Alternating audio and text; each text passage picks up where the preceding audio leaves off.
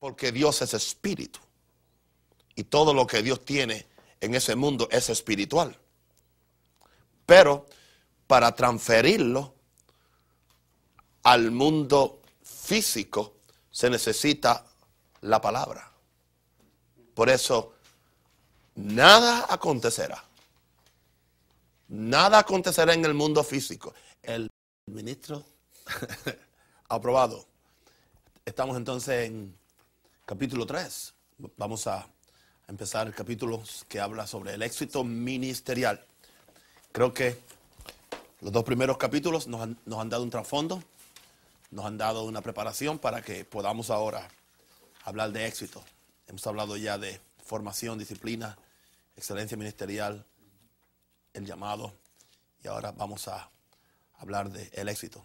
Todo el mundo quiere éxito. Y, este capítulo está compuesto de, cinco lecciones. La ciudad de una visión, la prioridad de la palabra, prevención de oración, el lugar de la fe y el ayuno. Gloria a Dios. Bien. Así que vamos hoy a hablar, estamos en la lección 11, hablando de la necesidad de una visión. Visión. El texto clave está en Abacú 2, 1 al 3, dice, sobre mi guarda estaré y sobre la fortaleza afirmaré el pie y velaré para ver lo que se me dirá y qué de responder tocante a mi queja. Y Jehová me respondió y dijo, escribe la visión y declárala en tablas para que corra el que leyere en ellas.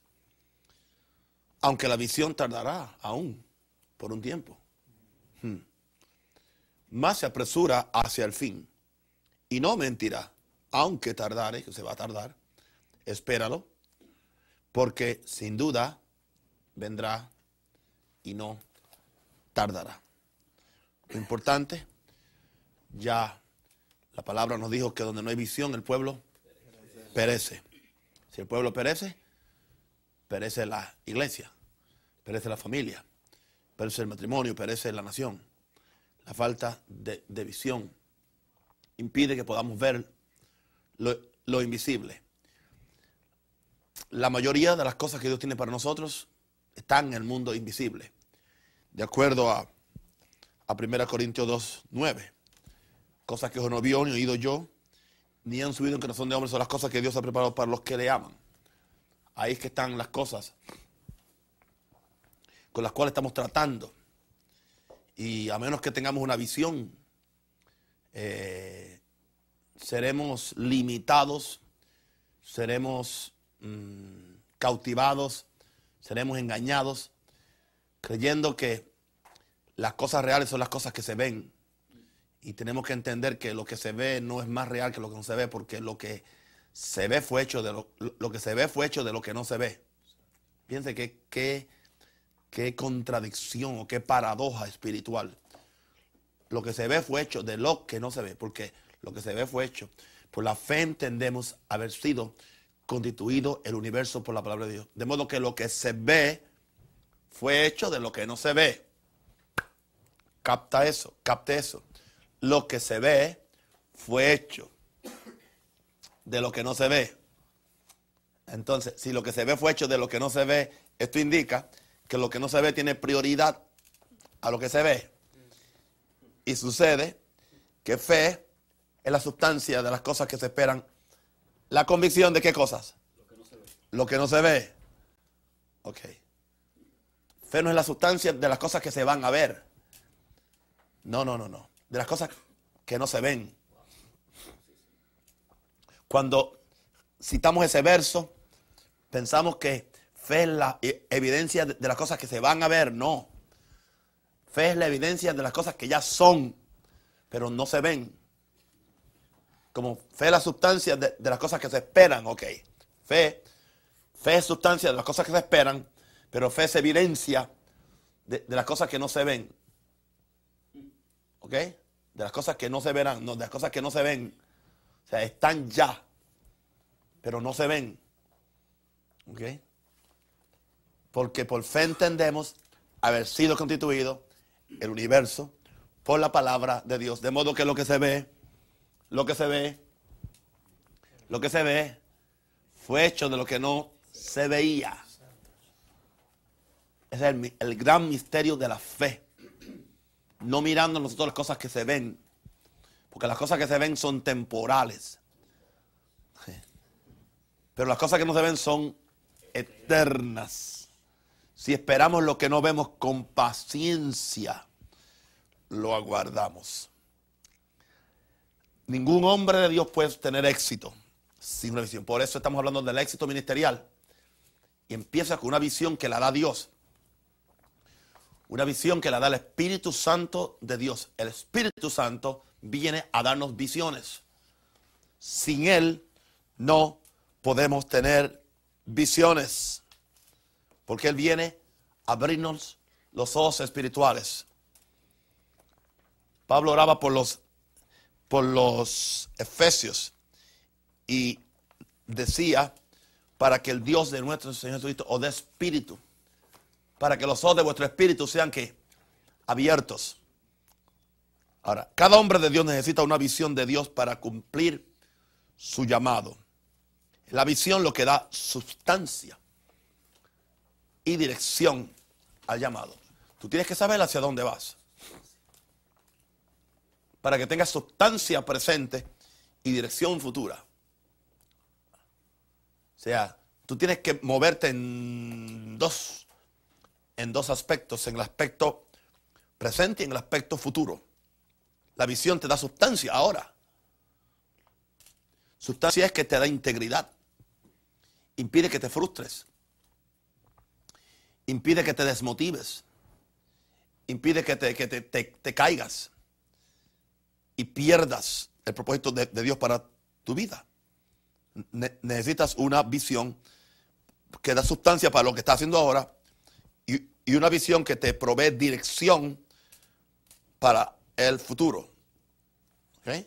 Te da sustancia para tú sostenerte, para tu saber la realidad del propósito y la visión que Dios nos, nos digo, la, realidad del propósito, el destino que Dios nos dio, pero a la misma vez, la, la visión te mantiene enfocado, te da dirección. En el contexto de esta lección de esta noche hablaremos de visión en el sentido figurado de la palabra. No necesariamente la visión que tiene una persona cuando cae en un trance o, o Dios le abre el mundo espiritual. Ese es otro tipo de visión. E, esta visión es la, es la realización interior que tiene una persona de aquello a lo cual Dios la ha llamado. Es un saber, es un knower, es un inner knower, es un saber interno. Que la persona sabe lo que Dios quiere que ella haga. Que la persona sabe a lo que Dios la llamó.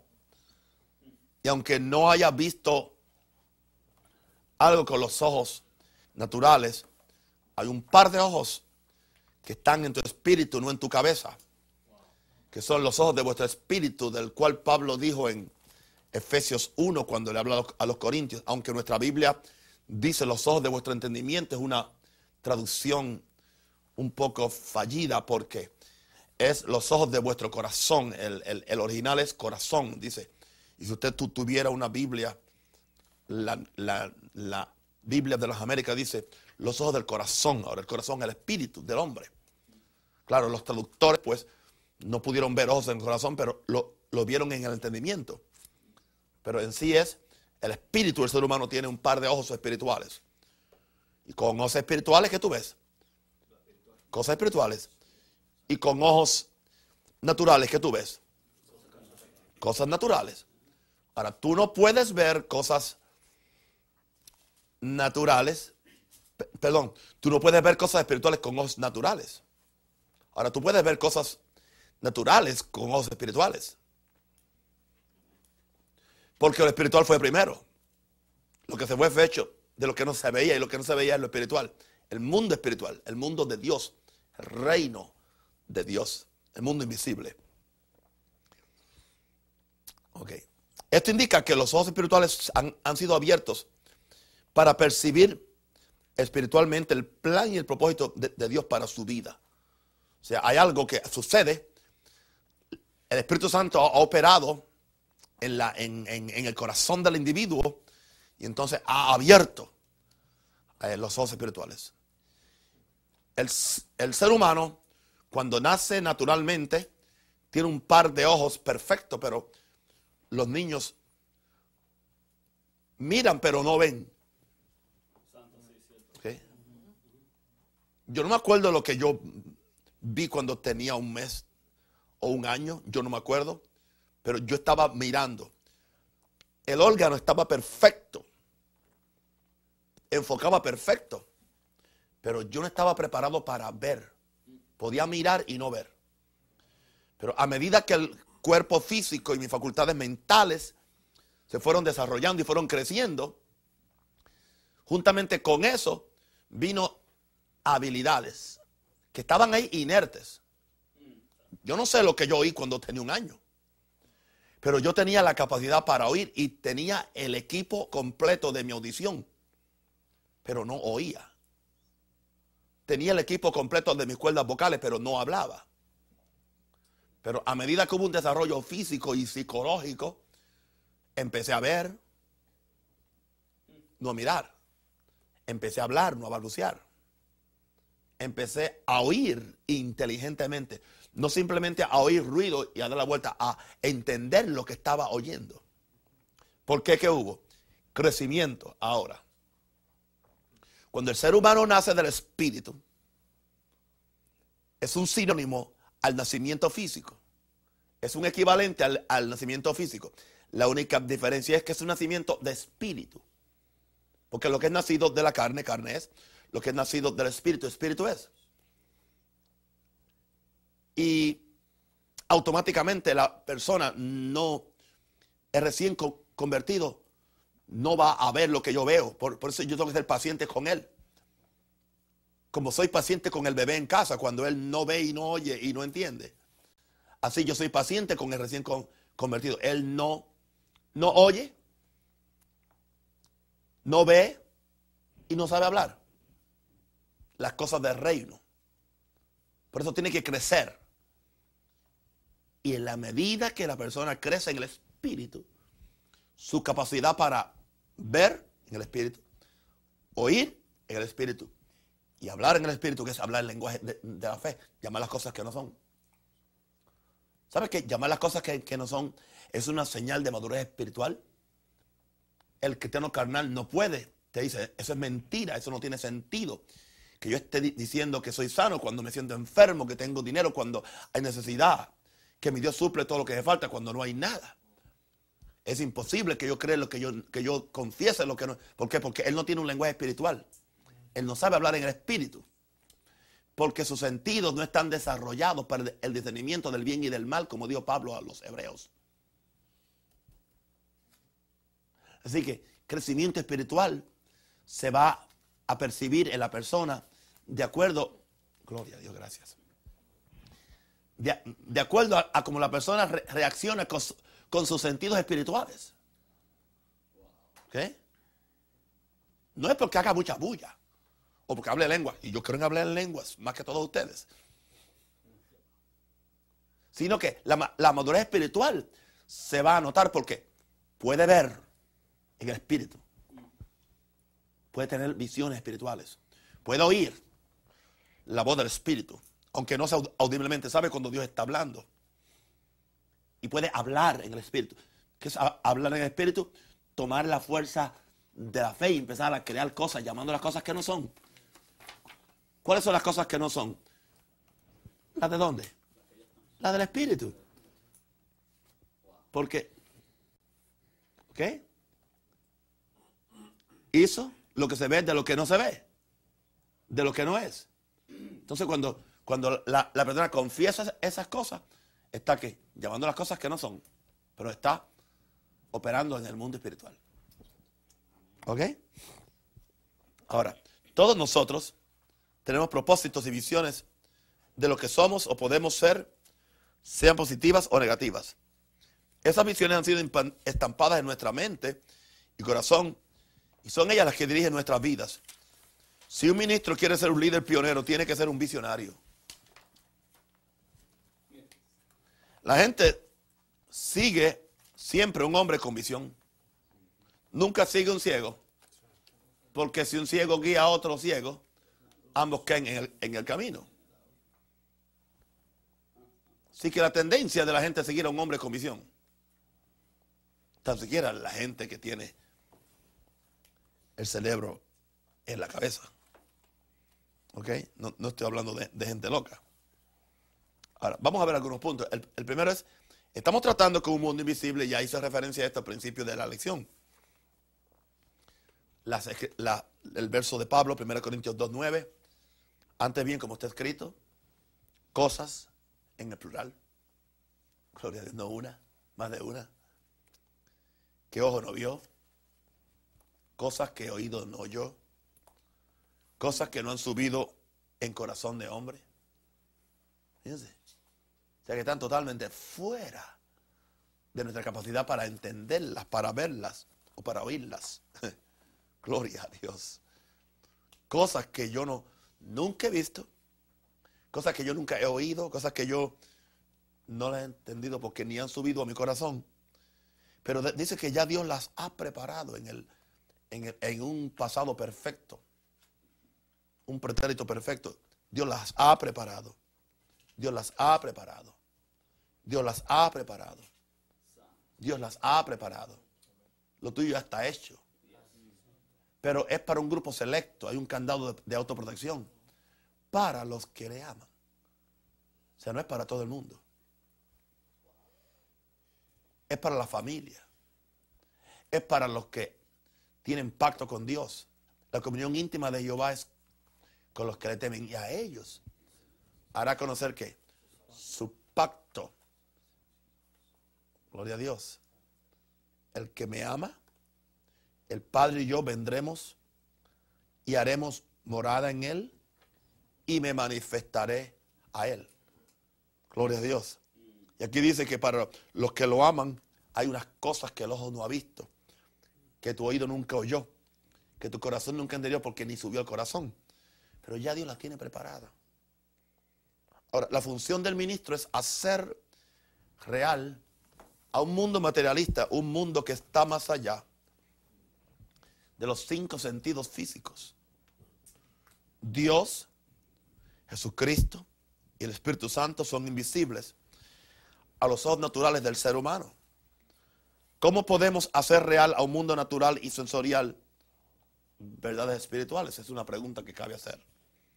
Es por eso que los primeros que necesitamos una visión clara y concisa de ese mundo somos nosotros, los líderes, los que ministramos, los que predicamos. Es ahí donde entra en, en operación el Espíritu Santo quien nos quiere revelar las cosas secretas de Dios. Antes de ser salvos, todos éramos ciegos en cuanto a las realidades o cosas espirituales. Como ya dije antes, es por medio del nuevo nacimiento que nuestros ojos espirituales empiezan a ser abiertos para comprender las cosas del espíritu o del mundo espiritual. Aquellos que Dios llama al ministerio tendrán la función y la responsabilidad de dirigir a otros en el reino de Dios, que es un reino invisible. Hay un reino invisible. Se supone entonces que los que son llamados tengan una visión mayor y más clara de las cosas de Dios. En el Antiguo Testamento al profeta se le llamaba vidente, porque él veía lo que el pueblo no veía. Y supone que el, el pastor es un vidente. El líder es un vidente. Para ser un ministro de éxito tenemos que ver lo que el mundo no ve y aún lo que el cristiano promedio no ve. No sé si alguien vio claro al diablo ayer. Si lo vio detrás de operaciones que usted no creía que él estaba. Y le hemos estado achacando la, la culpa a otras cosas. Cuando el culpable se sale con la suya. Y dice, conmigo no fue cuando Él fue quien vino a matar, a robar y a destruir. Para ser un ministro de éxito tenemos que ver lo que el mundo no ve y aún lo que el cristiano promedio no ve. Te das cuenta ahora de la gran y solemne responsabilidad que cae sobre aquellos que Dios llama ministerio. Dios y el pueblo esperan de nosotros que seamos hombres y mujeres de visión, que podamos dirigir a otros a tener su propia visión. Porque básicamente, eso es lo que hace un hombre de visión. No es que solamente él quiere ver solo. Dime con quién anda y te diré lo que, quién eres. Si andas con un ciego, pues tú también te volverás ciego. El que anda con sabios, sabio será, dice la Biblia. El que anda con santos, santo será. Si tú andas con un, hombre de visión, tú vas a tener visión también porque son cosas espirituales que se transmiten, se captan. ¿Ok? Así que está eso claro de la necesidad de visión, de que, de que para tratar con un mundo espiritual necesitamos tener una visión clara y concisa de aquello a lo que Dios nos llamó. Dice, el pueblo perece por falta de conocimiento. Podemos decir, el pueblo perece por falta de visión. Por las dos razones. El pueblo perece por falta de visión y por falta de conocimiento. Y es que donde no hay visión no hay conocimiento. Y si no hay conocimiento tampoco hay visión. Proverbios 29, 18, la Biblia en, en castellano dice, sin profecía el pueblo se desenfrena, mas el que guarda la ley es sabio. La versión en inglés dice, donde no hay visión el pueblo perece. Proverbios 29, 18. Claro. Porque en español dice profecía? Porque la profecía es una visión. Ah, por eso el profeta se le llamaba el vidente, porque tenía visión. Veía lo que el pueblo no veía. Ahora, sin profecía o sin visión, el pueblo perece. No, no, no, no tiene freno, no tiene, no tiene eh, fronteras, no tiene sentido de dirección, no está enfocado. Mas el que guarda la ley es sabio. Como he dicho en párrafos anteriores, somos los ministros responsables de impartir una visión al pueblo. Pero ¿cómo podemos impartir lo que no tenemos? Jesús dijo, un ciego y otro ciego, ambos caerán en el mismo hoyo. Porque un ciego no puede seguir a otro. Y el mundo está ciego. Los pecadores están ciegos. Los cristianos canales están, están ciegos. El sistema religioso está, está ciego. Jesús le dijo a Pablo, te envío para que abra los ojos a los ciegos. Y no está hablando de ojos físicos, sino de ojos espirituales.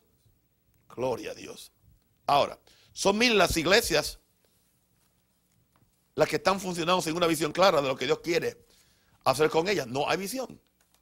Por eso no duran, no permanecen. No tienen sentido de permanencia. No tienen sustancia en el presente y no tienen dirección clara y enfoque hacia el futuro, my God. Por eso son operaciones de poco tiempo. No, son operaciones duraderas. Ninguna iglesia debe cerrarse nunca. Digo, si es que Dios la empezó. Si cerró, o Dios no la empezó, o Dios la empezó, o el que la estaba al frente la dañó. Porque Dios no es un Dios que empieza algo y no lo termina. El que comenzó la buena obra, ¿qué? La Biblia está clara del propósito de Dios de terminar las cosas.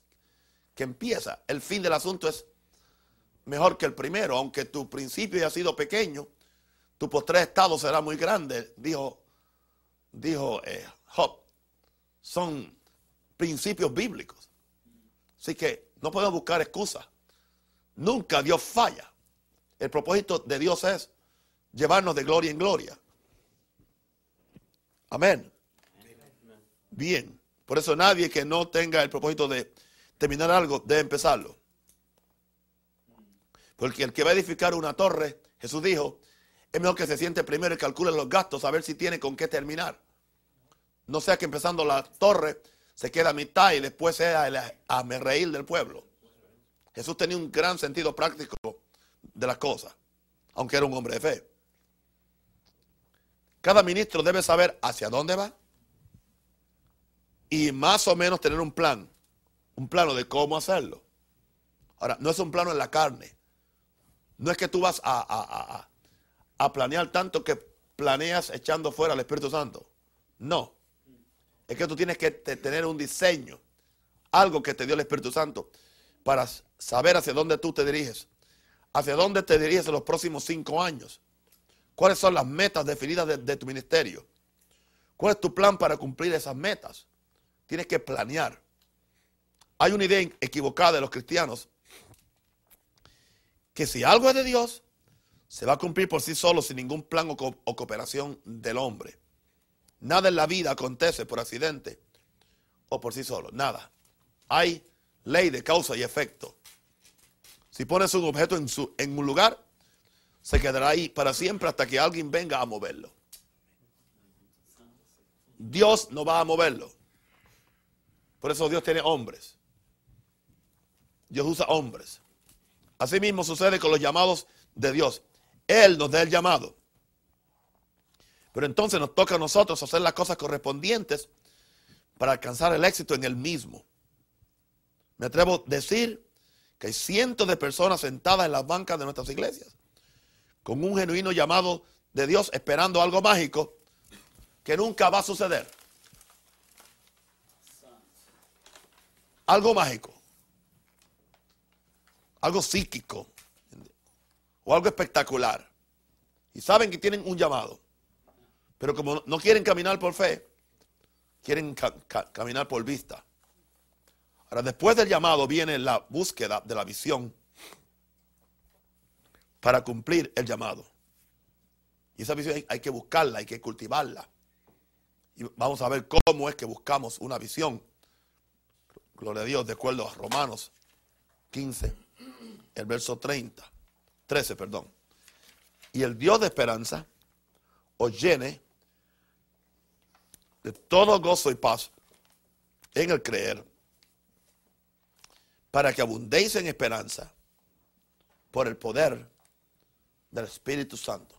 Usted puede sustituir la palabra esperanza por visión, porque la, la palabra esperanza bíblica es, es una expectativa espiritual, es una expectación espiritual de algo que tú vas a tener o que vas a hacer o vas a recibir. A Dios se le llama el Dios de, visión, el Dios de expect- ¿ve?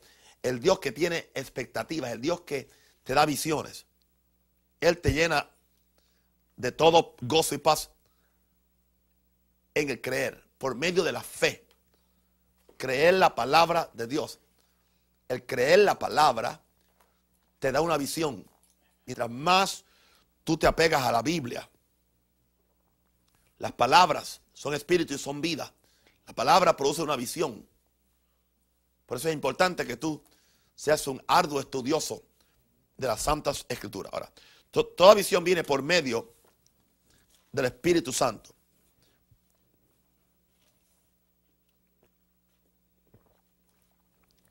Para tener, pa- para poder ser un hombre o mujer de visión, tenemos que establecer una comunión con el Espíritu Santo.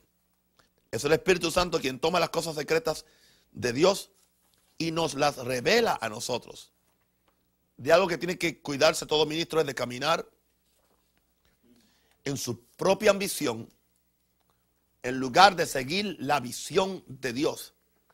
Hay visión y hay ambición. La visión primero es para la gloria de Dios. Segundo es para bendecir a otra gente. Y tercero es para hacerte a ti una mejor persona, un mejor cristiano, un mejor ministro, etc. La ambición es para promoverte tú. La ambición es para subirte tú. La ambición es para beneficiarte tú. Y muchas veces la ambición es para aplastar a otros. Porque nunca la ambición tiene el propósito de la, de la, del llamado de, de Abraham. Te he bendecido para que seas bendición.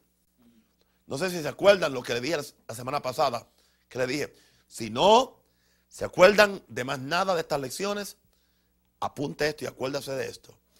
Que usted vive y ministra para hacer bendición, para bendecir a otro. Así que hay visión y hay ambición. Hay gente que están ca- caminando en su ambición y pueden hacer muchas cosas. Pero la pregunta es, ¿dónde se originó? Si se originó en tu corazón, es ambición. Porque tú no puedes producir nada bueno. Gloria a Dios. Tú puedes producir tremendas cosas cuando tu espíritu está unido al espíritu de Dios. Cuando tú cedes tu espíritu a que tu espíritu sea inundado y con las ideas creativas del Espíritu Santo y de la palabra. Claro, siempre es a través de tu espíritu. Pero tu espíritu tiene que ser inundado con las ideas creativas del Espíritu Santo y de la santa palabra de Dios. Y entonces eso produce una visión. Pero cuando es tu propio corazón, tu propio espíritu, tu propia mente, la que está inventando cosas, es ambición. Por eso es que el hombre y la mujer de Dios deben ser hombres y mujeres de oración, de búsqueda y de tener una perspectiva espiritual del ministerio. Nada psicológico. Debe ser espiritual. ¿Ok? Ahora, cada visión es singular. Singular indica que es propia a cada persona. Es particular. Lo que indica que cada persona tendrá que pagar el precio de la búsqueda y de la consagración para recibir la visión de Dios para su propio ministerio. Porque la, la visión es singular, aún dentro de un gran ministerio como Maranata. Hay una visión, todo el mundo la sabe, llenando la tierra con la gloria de, de Dios. Levantar iglesias apostólicas y proféticas. Destruir las obras del diablo. Dar la gloria a Dios. Aleluya. Traer el reino de Dios, que es parte de una visión. Pero cada iglesia y cada persona tiene que tener su propia visión dentro de esa gran visión. O sea, él tiene que buscar la visión de, Dios para su vida, cómo es que él va a encajar y a, desarrollar esa visión general del ministerio o del evangelio. Y no tiene que ser exactamente igual. Porque las cosas cambian de acuerdo a los tiempos, de acuerdo a la cultura y de acuerdo a las exigencias del momento. Y como único podemos mantenernos al día por medio de la comunión constante y continua con el Espíritu Santo de Dios. Por eso cada ministro tiene que pagar el precio, cada persona tiene que pagar el precio de la búsqueda y consagración para recibir la visión de Dios para su ministerio. Ahora, es algo importante que Dios no nos da todos los detalles de, de la visión a la misma vez. Padre, si Él lo hiciera, nos asustaría y nos echáramos hacia atrás. Antes dice, yo, yo quisiera saber el futuro, yo no. Porque en nuestro futuro va a haber dolor. Va, a haber dolor. estamos en un mundo injusto, en una vida que no siempre es amigable, con gente que no siempre quiere lo mejor para nosotros. Hay traición, hay sufrimiento, hay dolor, hay muertes prematuras, hay accidentes, hay cosas. Imagínense, pensemos en Raúl. Si Raúl hubiera sabido su futuro, no, es mejor no saberlo. Es mejor afrontarlo cuando llega el momento y vencerlo con el poder del Espíritu Santo. Usted no sería feliz. Especialmente si supiera exactamente cuándo le va a pasar. Gente que dice, yo, yo quiero saber el día de mi muerte. Tiene que estar bien espiritual para eso. Aleluya. Dios no nos da todos los detalles de, la visión a la misma vez. Si Él lo hiciera, nos asustaría y muchos de nosotros nos echaríamos hacia atrás. Abacú nos dice cómo buscar esta visión. Dice, sobre mi guarda estaré y sobre la fortaleza o la torre afirmaré el pie. Está hablando ahí de una vida de búsqueda en oración. Haciendo guarda, watching. Velad y orad. Mi, guarda es, es como una vigilia. Es una guarda, haciendo guarda. Velando en oración. Velando en el mundo espiritual. Para ver qué es lo que el mundo espiritual me quiere dar. Y después dice, y estaré sobre la fortaleza, sobre la torre, afirmando el pie me voy a afirmar en la fortaleza de la palabra, en la fortaleza del Espíritu Santo, para entonces yo poder recibir lo que Dios tiene para mí, para que no sea endeble, para que no sea de doble ánimo. ¿Cómo usted le llama a una persona sin visión de, doble ánimo? Hay gente que aún en lo natural, hoy tienen una visión y mañana tienen otra. Nunca tienen nada original. Aún en el mundo de los negocios. Hay gente que han empezado 30 negocios y ellos tienen solamente 30 años. Y ninguno le ha funcionado. Porque no es una visión, es una ambición. Eso no se, no se le ha metido adentro. Ahora, aquí nos está hablando de, de una vida que está constantemente velando en oración. Y está firme en la búsqueda de la visión que Dios quiere darle. Y esta búsqueda de estar en la guarda, estar en la fortaleza, no termina. Porque la, la visión no es... O sea, la, la visión no es un destino. La visión es una búsqueda. Es una jornada. Bueno, pues yo ya recibí la visión y me siento ahora. No, no, no, no. Usted necesita estar, porque cuando usted cumple una visión, Dios tiene otra. Y cumple una y tiene otra. Y cumple una y, y tiene otra. Y usted tiene que seguir visualizando hasta que usted se vaya con Cristo. Entonces tiene que estar orando y parado en la fortaleza de la palabra y estando en su guarda por el resto de su vida. Tiene que tener una vida de comunión con Dios, con la palabra, para que usted tenga una visión fresca. Y no importa los años que usted tenga, su visión no debe decaer con los años. Su visión debe ser más pura, más excelente, más divina, más grande. ¿Ok? Es en oración para cuando velamos, para ver lo que Dios nos quiere decir sobre la visión. Interesante que dice, dice Abacú, voy a velar para ver lo que se me dirá. Fíjense, no para oír, para ver lo que se me dirá. Una cosa es oír lo que me dicen, otra cosa es verlo. Cuando lo veo se convierte en fe. Porque fe es la sustancia de las cosas que se esperan, la evidencia de las cosas que no se ven. Hay gente que oye la palabra, hay gente que ve la palabra. Hay gente que simplemente leen, ah, ah, en mi nombre echarán fuera a los demonios, pero hay gente que cuando leen en mi nombre echarán fuera a los demonios, ya se ven ellos actuando esa visión. Pondrá, las manos sobre el enfermo. Lo ven como algo ahí ajeno a ellos en el, en el, en el escrito sagrado. Y piensan en Jesús, en los apóstoles, pero ellos nunca se... Pero hay otros que entonces se ven ellos, vieron, se vieron ellos mismos y poniendo las, las, manos. Y te predicad el evangelio y piensas en todo el mundo menos en ti. Pero si es una visión, yo voy a ver lo que se me dijo. La forma más efectiva de entender, de leer la, la Biblia es viendo lo que se me dice, no leyendo lo que se me dice. Para ver, dijo, dijo Abacú, para ver, voy a estar sobre mi guarda. Voy a firmar el pie sobre la fortaleza para ver lo que se me dirá. Porque lo que se me dijo es lo que se convierte en visión.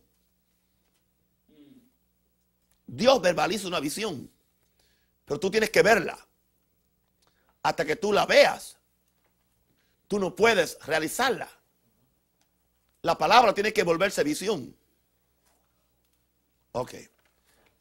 Esta expresión, lo que se me dirá, puede también traducirse como lo que está arreglado para mí. Gloria a Dios. Vamos a leer eso en esta, en este, en este, en este, en esta forma. ¿Ok?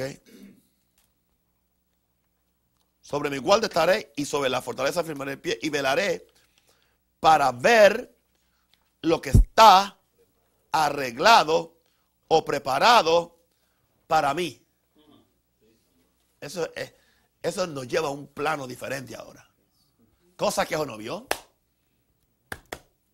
ni oído yo, ni subió que no son de hombre. Son las cosas que Dios ha preparado, ha arreglado para los que le, aman.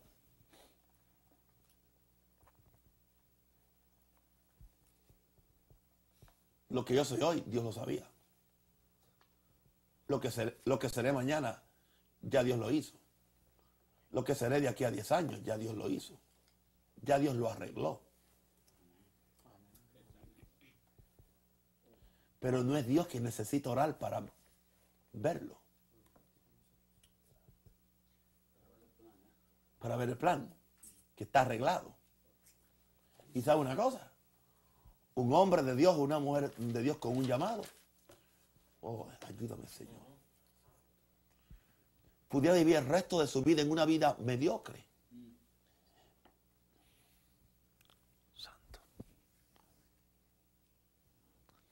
Esperando que Dios haga algo. Pero él nunca se metió en ayuno, en oración y, a separarse de las voces de este mundo para ver lo que está arreglado para mí. Gloria a Dios. Percibo como que el Espíritu Santo nos, está enseñando algo a todos. En una escritura que está tan predicada por mí mismo y tan discutida y tan... Lo que está arreglado ya. Pero hay que estar sobre la guarda. La, guarda es la velada espiritual, la vigilia, buscando a Dios. Y tengo que entonces poner el pie donde?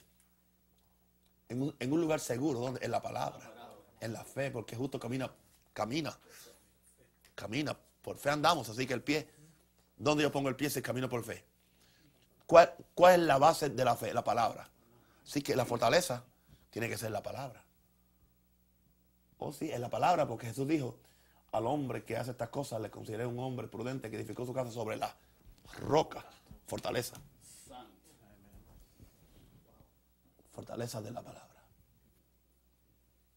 Pero entonces ahora, para yo poder recibir esa visión y entenderla y para que se me convierta en visión, tengo que hacer algo yo. Velar en oración y meterme en la palabra para ver lo que está arreglado para mí. ¿Qué es lo que se me dirá?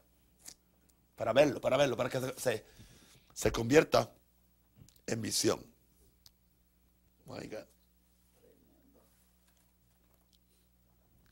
Ahora, hay algo más, dice. No solamente en oración recibo la visión, sino que recibo la corrección de Dios. Porque dice, ¿y qué he de responder tocante a mi queja? La palabra queja significa en el hebreo corrección. ¿O qué, o qué he de responder cuando Él me corrija? O sea, ¿qué, yo voy a responder cuando Él me corrija? Cuando Él diga, esa, no es mi visión, esa es tu, ambición. Muévete a mi visión que te, la voy a dar ahora. ¿Qué vas a hacer tú cuando Él te, te corrija?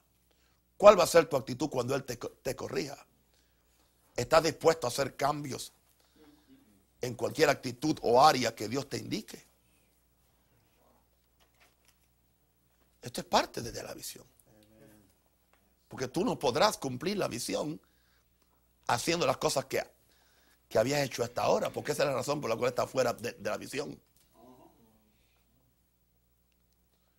Cuando Dios se le apareció al evangelista A. Allen en el cuarto de, de ayuno y de oración, Dios le dio creo que 12 puntos de cosas que él tenía que arreglar. Cosas que él tenía que corregir. Si él quería experimentar el poder de Dios que él estaba visualizando en oración y en ayuno. Corrección. La gente no quiere corrección, quieren visión, pero no quieren corrección. Y no quieren iglesias que los corrijan tampoco. Ahora, esto conlleva una actitud, en primer lugar, una actitud humilde sencilla, pero también una actitud de dependencia continua del Espíritu Santo. Una pregunta, ¿cuántos han estado orando y Dios los ha corregido?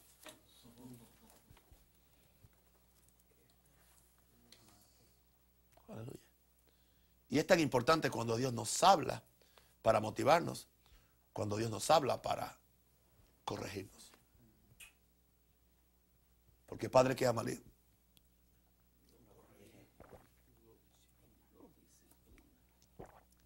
Lo disipula, lo disciplina, lo disipula, lo disciplina. ¿Qué es un discípulo? Alguien que se deja que disiplu, discipular, disciplinar. Discipular, discipular.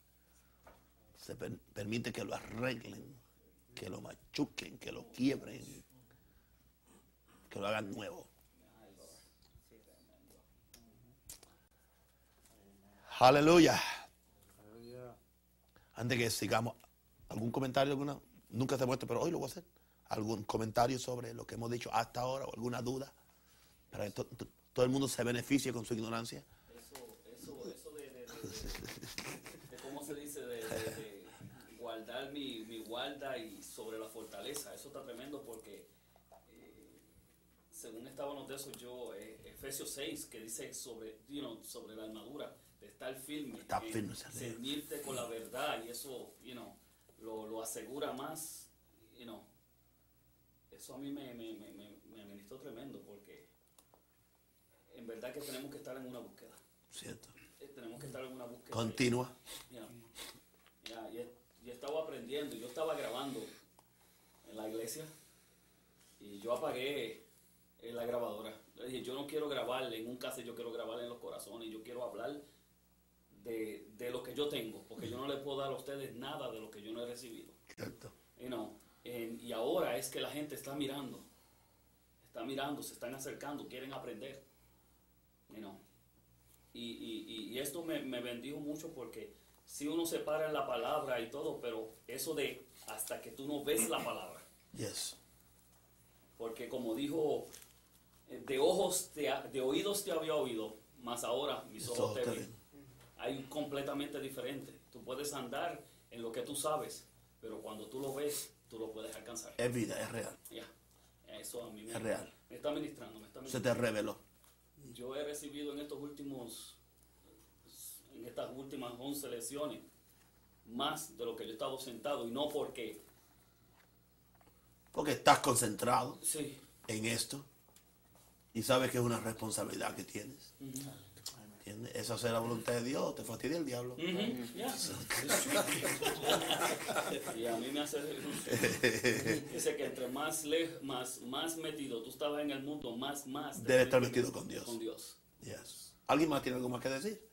¿O que preguntar? Es triste cuando la gente dice que sea lo que Dios quiera. Ajá. Dice, Falta de visión. ya Dios, Wow. ya Dios hizo todo. Ya Dios lo hizo. Ahora, ¿Qué vamos a hacer nosotros? ¿Cómo está? Como Dios quiere. Y están enfermos, endemoniados, y ma- malolientes. Como no, Dios, Dios no te quiere así. Son excusas, son mediocridades. Así es. ¿Alguien más tiene algo que decir? Sí, una Sí. cosa importante acerca de la diferencia de la visión y la ambición, que es lo que, lo que puede matar un propósito en, en un ministro. Cierto. Si no nos mantenemos enfocados en lo que es la visión y en lo que es una ambición, podemos caer en un, en un pecado grande Bien importante. y perder nuestra, nuestro propósito. Bien importante. Wow. Bien. ¿Está bien? Ok, sí. Yo creo que algo también, apóstol, yo creo acerca de la visión, para que alguien tenga visión tiene que tener un carácter también. Cierto. Porque hay gente que llega a las iglesias y quiere llegar con la visión que ellos traen y no quieren seguir la visión que está el, el líder, ¿no? Yeah. ¿verdad? Quieren traer su propia agenda. Y nada. Son ciegos, son ciegos, simplemente. Y lo peor es cuando un ciego quiere guiar a uno que ve.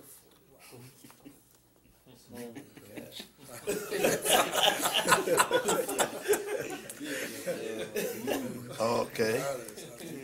Bien. Después dice, ok. Después dice, escribe la visión. Ok. Algo sucede cuando tú escribes la visión que recibiste de Dios en oración. Yo no estoy hablando de sentarte y empezar a escribir de tu cabeza una visión fantástica y puramente mental, que solo tiene el propósito de alimentar el ego y las ambiciones carnales. Hay gente que dice, bueno, esta es mi visión y sin, sin orar, número uno, número dos. Y después dice, bueno, Señor, esto es lo que tú vas a hacer. Como que amén. si Dios es, el autor y consumador de la fe, también lo tiene que ser de tu visión. ¿Por qué mejor no esperas en Dios para que Él te dé la visión y tú la escribas? O sea, Moisés no fue al, no fue al monte con los diez mandamientos. Él fue con las tablas. Hello. Él fue con las tablas. Con el papel, pero él no fue con los, con los diez mandamientos. A él se los dieron. Ah, Padre Santo, sí. Eso. Sí. No, tampoco. No, no. Entonces así, así son, pero así son la gente hoy en día. Pues esta es la visión mía, pues Dios tiene que hacerla, no, pero Dios no la escribió. ¿Ok? Bien. Hay un número de personas frustradas porque escribieron visiones y las tales no se han cumplido, pero fue Dios, no, no fueron, fueron ellos. Dios no está obligado a cumplir ninguna visión que Él no inició. Yo prediqué allá en Orlando sobre la, las características de la obra de Dios y la primera es Dios la inicia. Si Dios no la inicia, no es obra de Dios. Y Dios, Dios no bendice lo que Él no, no crea. Y Dios no cumple ninguna visión que Él no empezó. Porque esto es todo de Dios, de, de principio hasta el fin. O sea, aquí no queda nada para nosotros. Nosotros solamente, eh, Dios produce el querer como el hacer. Yo obedezco. Como dijo John Guichot, yo oro y yo obedezco. Yo no hago otra cosa, orar y obedecer. Pero hoy la gente no ora y quieren que Dios le- les obedezca a ellos. No, yo oro y yo obedezco a lo que Dios me dice. En oración, en la palabra. Bien. Si así fuera, que pudiéramos obligar a Dios a cumplir la visión, nos convertiríamos en criaturas independientes de Dios y terminaríamos en la arrogancia y el, orgullo. Imagínate, si Dios fuera a hacer todo lo que quisiera, santo el Señor, sin yo orar, sería un monstruo. Sin yo humillarme. Y que Dios me... Es más, si Dios, si Dios me permitiera a mí operar en fe en pecado. Una pregunta. ¿Cómo estaría este, este mundo si los hombres pudieran operar en la fe de Dios en pecado? Para tener el poder que Dios tiene de dar vida, matar, crear el mundo, crear esto. Sin eso, imagínense. ¿Ok? No, pues por, por eso hay, hay, hay, hay, ciertas salvaguardas, para que, para que, para que, para que tengamos la fe puesta en Dios. Ahora, después que tú sabes sin ninguna sombra de duda cuál es la visión de Dios para tu ministerio, entonces tú la escribes. Primero la escribes en las tablas de tu corazón, por medio de las palabras que tú dices, porque el Salmo dice, mi lengua es pluma de escribiente muy ligero, Salmo 45, verso 2, mi lengua es pluma de escribiente, la confesión de esa visión.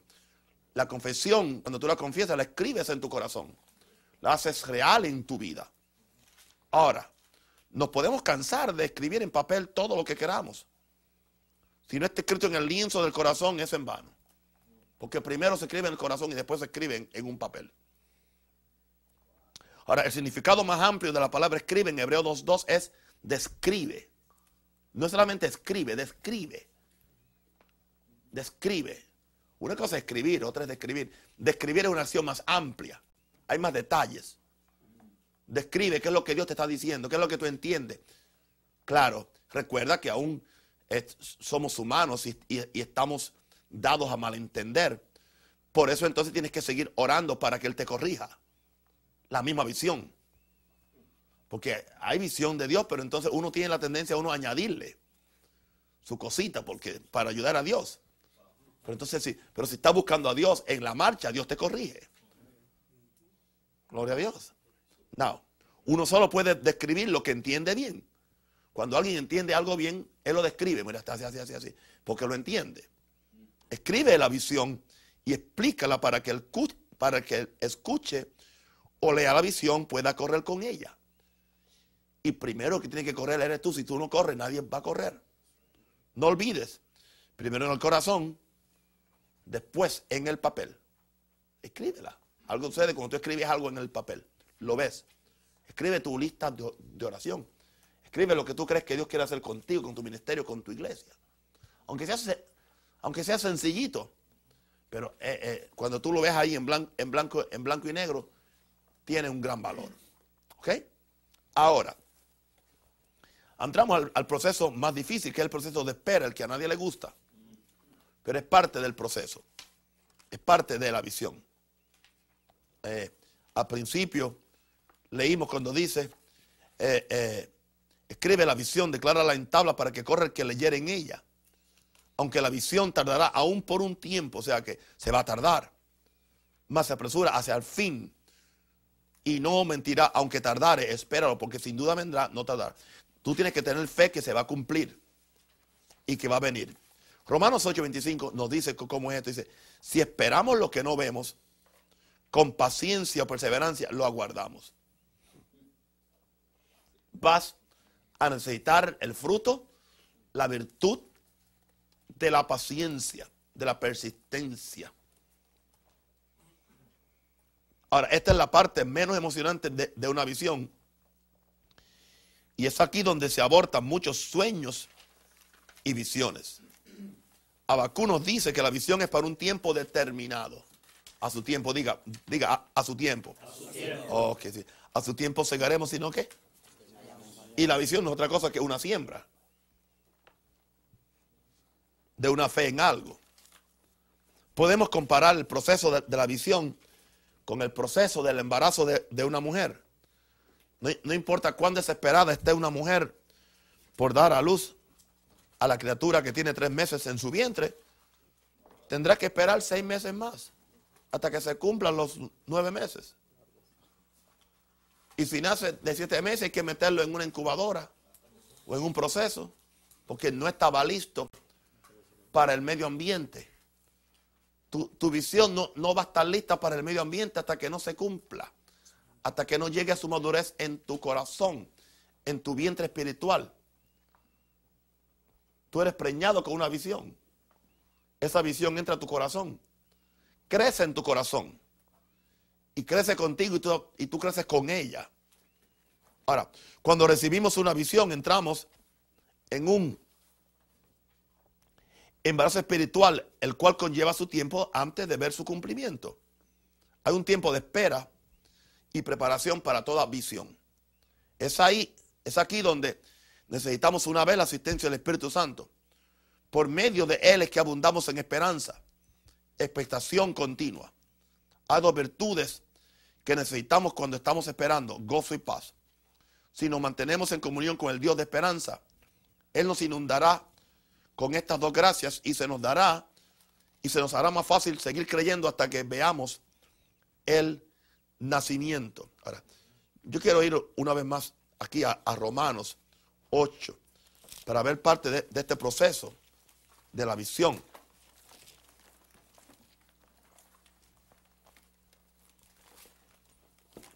Verso 24, porque en, en, esperanza fuimos salvos. Pero la esperanza que se ve no es esperanza porque lo que alguno ve, porque lo que alguno ve, hay que esperarlo. Tú no tienes que esperar lo que tú ves.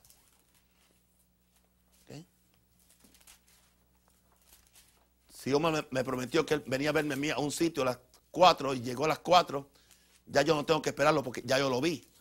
¿Cómo yo sé que vino? Porque ya lo vi. Pero hasta que no lo vea, lo estoy esperando, aunque esté tarde. Porque lo que alguno ve aquí espera, aquí esperamos. Pero si esperamos lo que no vemos, lo que no vemos, que es lo, lo, lo del Espíritu, ¿cómo lo aguardamos? Con paciencia. Ahora, no va a acontecer de la noche a la mañana. No cometamos el error de pensar que todo acontecerá automáticamente. La visión nacerá como un bebé a quien hay que cuidar y alimentar para que llegue a su crecimiento. Esto indica que nunca terminamos con la visión que Dios un día nos dio.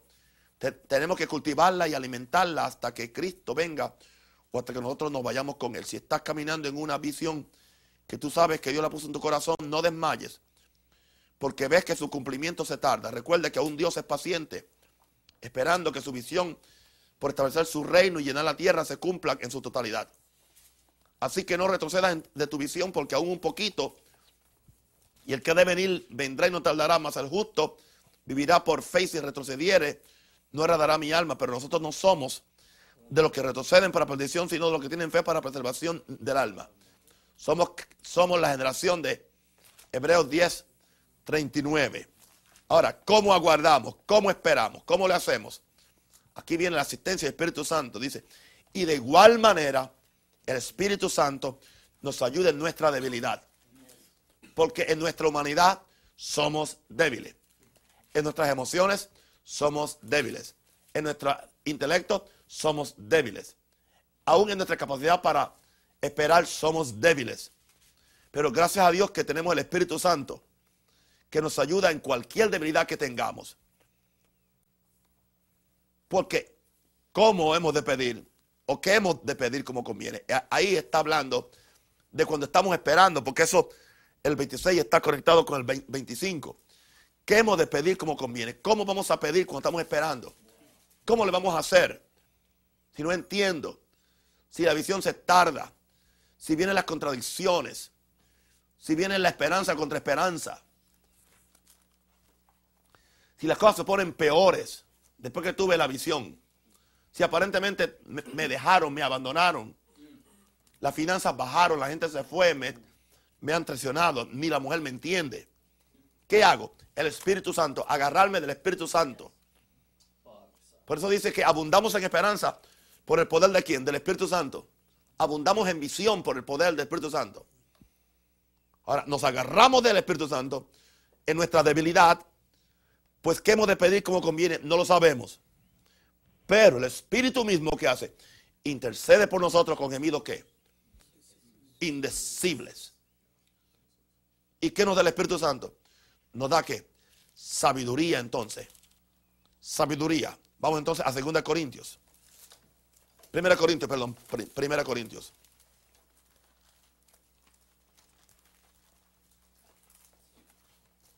Antes bien, como está escrito, cosas que ojo no vio, ni oído yo. ni en su- verso 9, 2.9. 1 Corintios 2.9. Estamos hablando del proceso ahora. Para que no retrocedamos. Para que estemos dispuestos a esperar hasta que venga el momento en el final cuando eso se va a cumplir. Antes bien, como está escrito, cosas que ojo no vio, ni oído yo, ni han subido corazón de hombre, son las que Dios ha preparado para los que crean. Pero Dios, pero Dios nos la, la reveló a nosotros por quién? Por el Espíritu, porque el Espíritu todo lo escudriña, aún lo profundo de Dios. Te va a explicar por qué no ha llegado. Te, te va a explicar por qué no, por qué no, no se ha cumplido. Pero tienes que ma- mantener el pie ¿dónde? En la fortaleza y en la guarda. En la guarda y en la fortaleza. En la guarda de la comunión con oración y, y en la fortaleza de la palabra. Verso 11. Porque ¿quién de los hombres sabe las cosas del hombre? Sino el espíritu del, del hombre que está en él. Así tampoco nadie conoció las cosas de Dios. Y estas son cosas de Dios. La visión es de Dios, no es tuya. Y Dios la conoce mejor que tú y sabe el tiempo mejor que tú. Nadie conoció las cosas de Dios sino el Espíritu de, de Dios. Y de igual manera, el Espíritu que nos ayuda porque Él conoce y nos enseña cómo pedir en medio de las circunstancias, en medio de la incertidumbre, en medio del sufrimiento, en, en medio de las mil muertes que estás pasando, en medio de que nadie te entiende ni tú mismo. Y si tú no te entiendes a ti, a ti mismo, la cosa está seria. Tenemos al Espíritu Santo, que Él conoce las cosas de Dios. Y nosotros no hemos recibido el Espíritu del mundo, sino el Espíritu que proviene de Dios para qué? Sepamos, para que entendamos, para que no desfallezcamos, para que no nos desmotivemos, para que no nos caigamos, para que no nos frustremos en la visión, para que sepamos qué es lo que Dios nos ha concedido en esa visión y cómo se va a realizar. Porque no, no sabemos. Pero eso indica, vol- volvemos a Bakú, ¿eh? sobre mí. ¿Cuál estaré? Y sobre la fortaleza afirmaré el pie para ver lo que se me dirá. Y cómo he de responder cuando me corrijan. Gloria a Dios.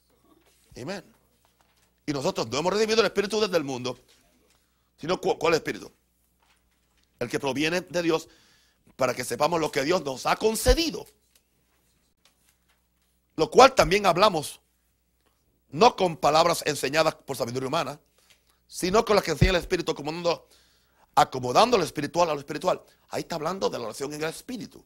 El que habla en lenguas habla misterios. Habla los misterios de Dios.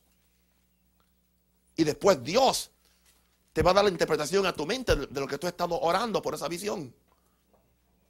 Lo cual también hablamos no con palabras enseñadas por sabiduría humana, sino con las que enseña el Espíritu. El Espíritu es el que te enseña a hablar en el Espíritu, en lenguas, acomodando lo espiritual al espiritual. Pero el hombre natural, y eso no. Gracias, Padre. Muchas veces en este verso uno ve dos hombres, uno yo y el que no es salvo, no. No, no, no. Está hablando del mismo hombre. Gracias, Padre. Sí que tiene una aplicación secundaria para referirse al hombre no salvo. Pero en, en ti y en mí hay un hombre natural. La mente y la carne. Contrario al espíritu, al hombre espiritual que está en nosotros. Pablo di- dice el nuevo hombre y el viejo hombre. El, nue- el- el nuevo hombre creado a la imagen y semejanza de Dios o de Cristo. El viejo hombre, la carne con el alma y con, con la mente. Y aquí está ahora hablando de, de- que el hombre natural no percibe las cosas que son de- del espíritu. Porque para él son locura. Y ese hombre natural no las puede entender. Gracias, Padre. Usted no sabe lo que me está pasando a mí. Porque se han de discernir espiritualmente. Entonces, el hombre natural, mi carne no discierne espiritualmente. Mi mente no discierne espiritualmente. Es mi espíritu. En cambio, el espiritual juzga todas las cosas. Pero él no es juzgado de nadie. Así que lo que indica esto es que cuando tú estás en este proceso, tienes que apegarte al hombre espiritual. No tengas confianza en la carne. No tengas confianza en el hombre natural. Porque no entiende las cosas que son del espíritu. Mantente en el hombre espiritual. Mantente en el espíritu. Mm.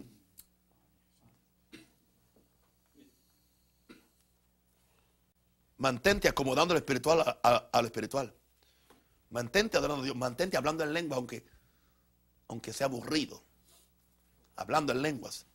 Para que te acomode lo espiritual a lo, espiritual. Pero el hombre natural no percibe las cosas que son del Espíritu de Dios, porque para él son locura y no, no, no, no la puede entender porque se han de, de discernir espiritualmente. Aleluya. Esto es necesario para que no retrocedamos, para que vivamos por fe, porque el Espíritu nos ayuda en nuestra debilidad. Si esperamos lo que no vemos, con paciencia lo, lo aguardamos. Pero ¿quién nos ayuda en ese periodo de paciencia y de proceso? El Espíritu Santo.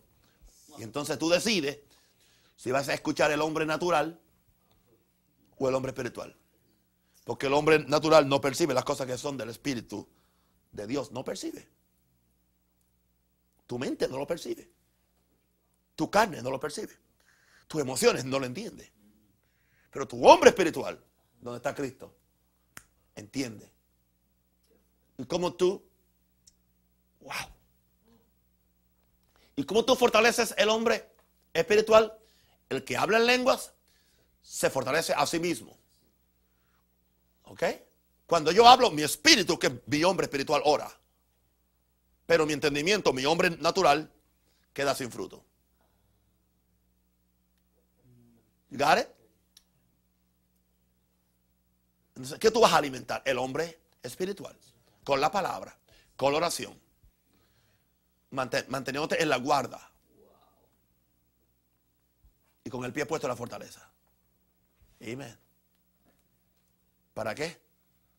Para que tengamos Guarda la oración y fortaleza la palabra. en la palabra. Para que tengamos la, la visión de Dios cumplida.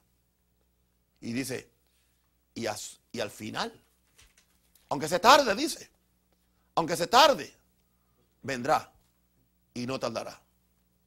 Pero entonces añade después ahí en, en el justo, por su fe vivirá. O sea que ahora tú tienes que volver a la fe y esperar que esa visión se cumpla por medio de la fe. Porque si lo puedes ver, lo puedes hacer. Padre, yo oro por este grupo de hombres que tú has puesto bajo mi cuidado espiritual para que tú les bendigas, les ayudes. Y ahora pedimos, Señor, que la unción del Espíritu Santo de Dios active el hombre espiritual en nosotros para recibir visiones. Gira bashaka la bacaya. Ore vendere de catería la bacaya. My God, aleluya. Oh, Padre, el hombre natural no entiende. El hombre natural no entiende. No confiamos en la carne. En la carne no confiamos más. El hombre natural no entiende. Pero el hombre espiritual sí entiende las cosas que son del espíritu. Oh, Padre, enséñanos a caminar en el espíritu. A andar en el espíritu. A depender del hombre espiritual y no del hombre carnal o natural.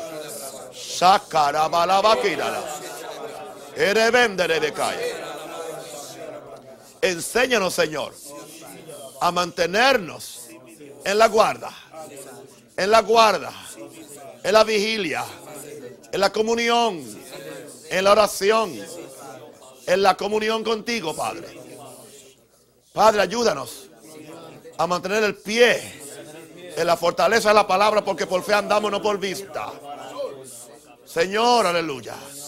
Para ver qué se me dirá acerca de lo que está arreglado. Para ver lo que se me dirá de lo que está ya arreglado para mí.